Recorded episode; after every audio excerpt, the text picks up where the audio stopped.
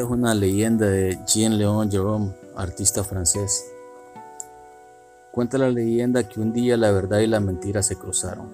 Buen día, dijo la mentira. Buenos días, contestó la verdad. Hermoso día, comentó la mentira. Entonces la verdad se asomó para ver si era cierto, y lo era. Entonces, hermoso día, contestó la verdad. Aún más hermoso está el lago, dijo la mentira. Entonces la verdad miró hacia el lago y vio que la mentira decía la verdad, y asintió. Luego corrió la mentira hacia el agua y dijo, el agua aún está más hermosa, nademos. La verdad tocó el agua con sus dedos y realmente estaba hermosa y confió en la mentira. Ambas se quitaron la ropa y nadaron tranquilas. Un rato después salió la mentira. Se vistió con las ropas de la verdad y se fue. La verdad fue incapaz de vestirse con las ropas de la mentira y comenzó a caminar sin ropas y todos, y todos se horrorizaban al verla. Es así como aún hoy en día la gente prefiere aceptar la mentira disfrazada de verdad y no la verdad al desnudo.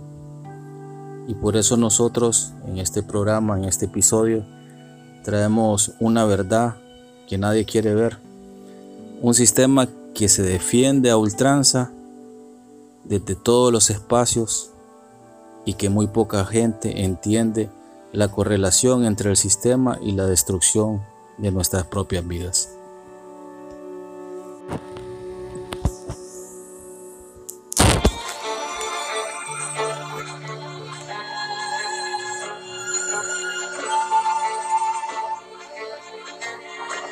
Nueva York, la primera megalópolis del mundo, es el símbolo de la explotación de todas las energías que ofrece la Tierra al genio de los hombres. La fuerza de los brazos de millones de migrantes, la energía del carbón, la potencia 10 veces mayor del petróleo,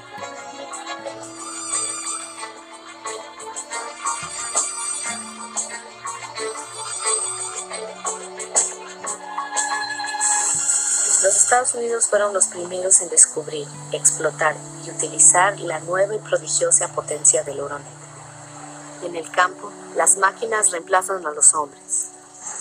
Un litro de petróleo produce la misma energía que 100 pares de brazos durante 24 horas. Pero en el mundo, solo el 3% de los campesinos poseen un tractor.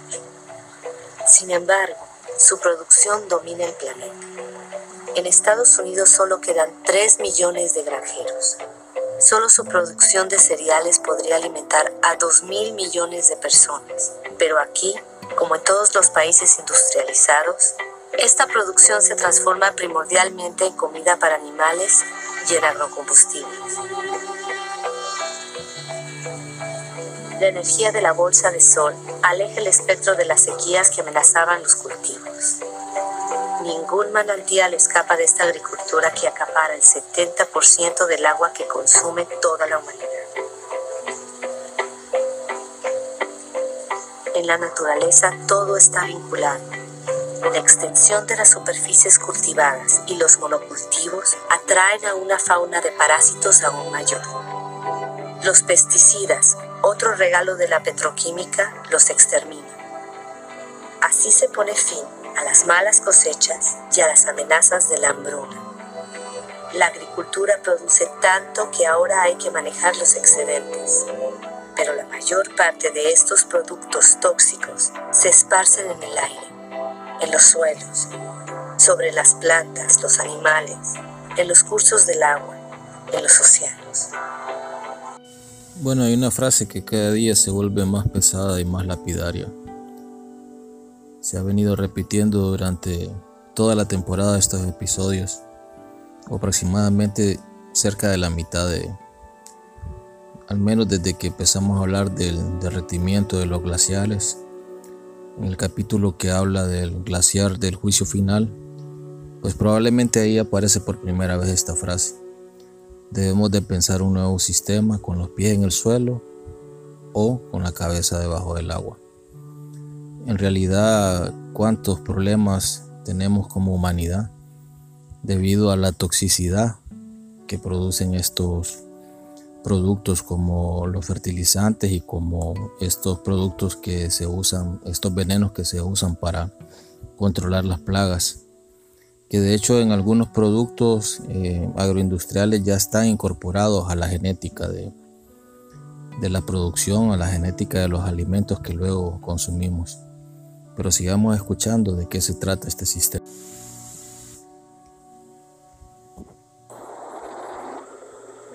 Privilegio de los poderosos. El 80% de esta riqueza subterránea lo consume el 20% de la población del planeta.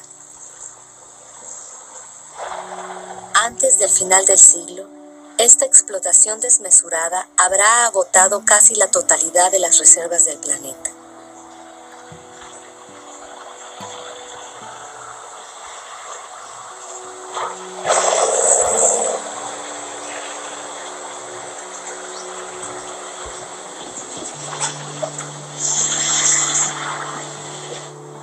Se acelera. Los astilleros fabrican en serie petroleros, portacontenedores, metaneros para responder a la demanda de la producción industrial globalizada. La mayoría de los bienes de consumo recorren miles de kilómetros entre los países que los producen y los que los consumen. Desde 1950, los intercambios internacionales se han multiplicado por 20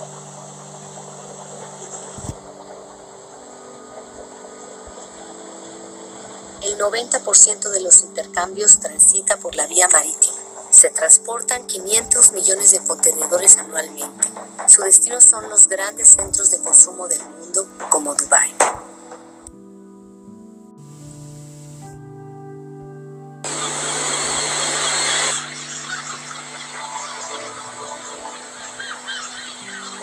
Desde 1950, el volumen de pesca ha pasado de 18 a 100 millones de toneladas por año, o sea, cinco veces más. Miles de barcos fábrica vacían los océanos. Tres cuartas partes de las zonas de pesca están agotadas, en declive o al borde de estar.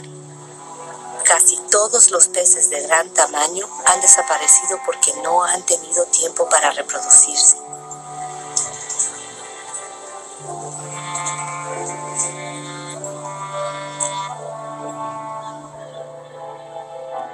Estamos rompiendo el ciclo de una vida que nos había ofrecido.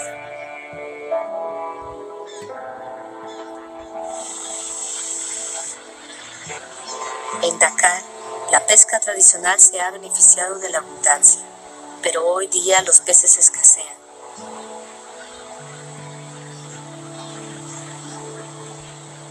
El pescado es el alimento de base de uno de cada cinco hombres en este planeta.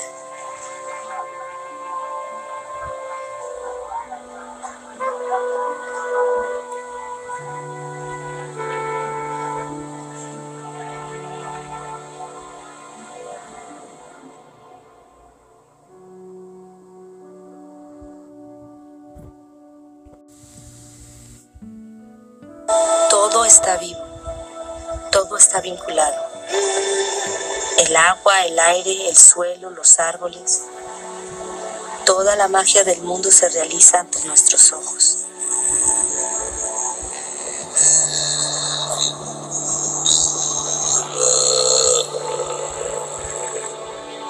Los árboles respiran y devuelven el agua del suelo a la atmósfera en forma de brumas ligeras constituyen un manto que amortigua la violencia de las lluvias y protegen los suelos de la erosión.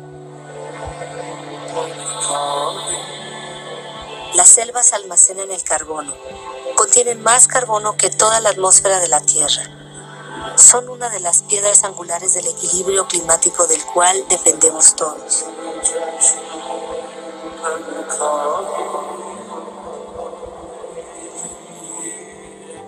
Árboles albergan tres cuartas partes de la biodiversidad, es decir, de todo lo que vive en la Tierra.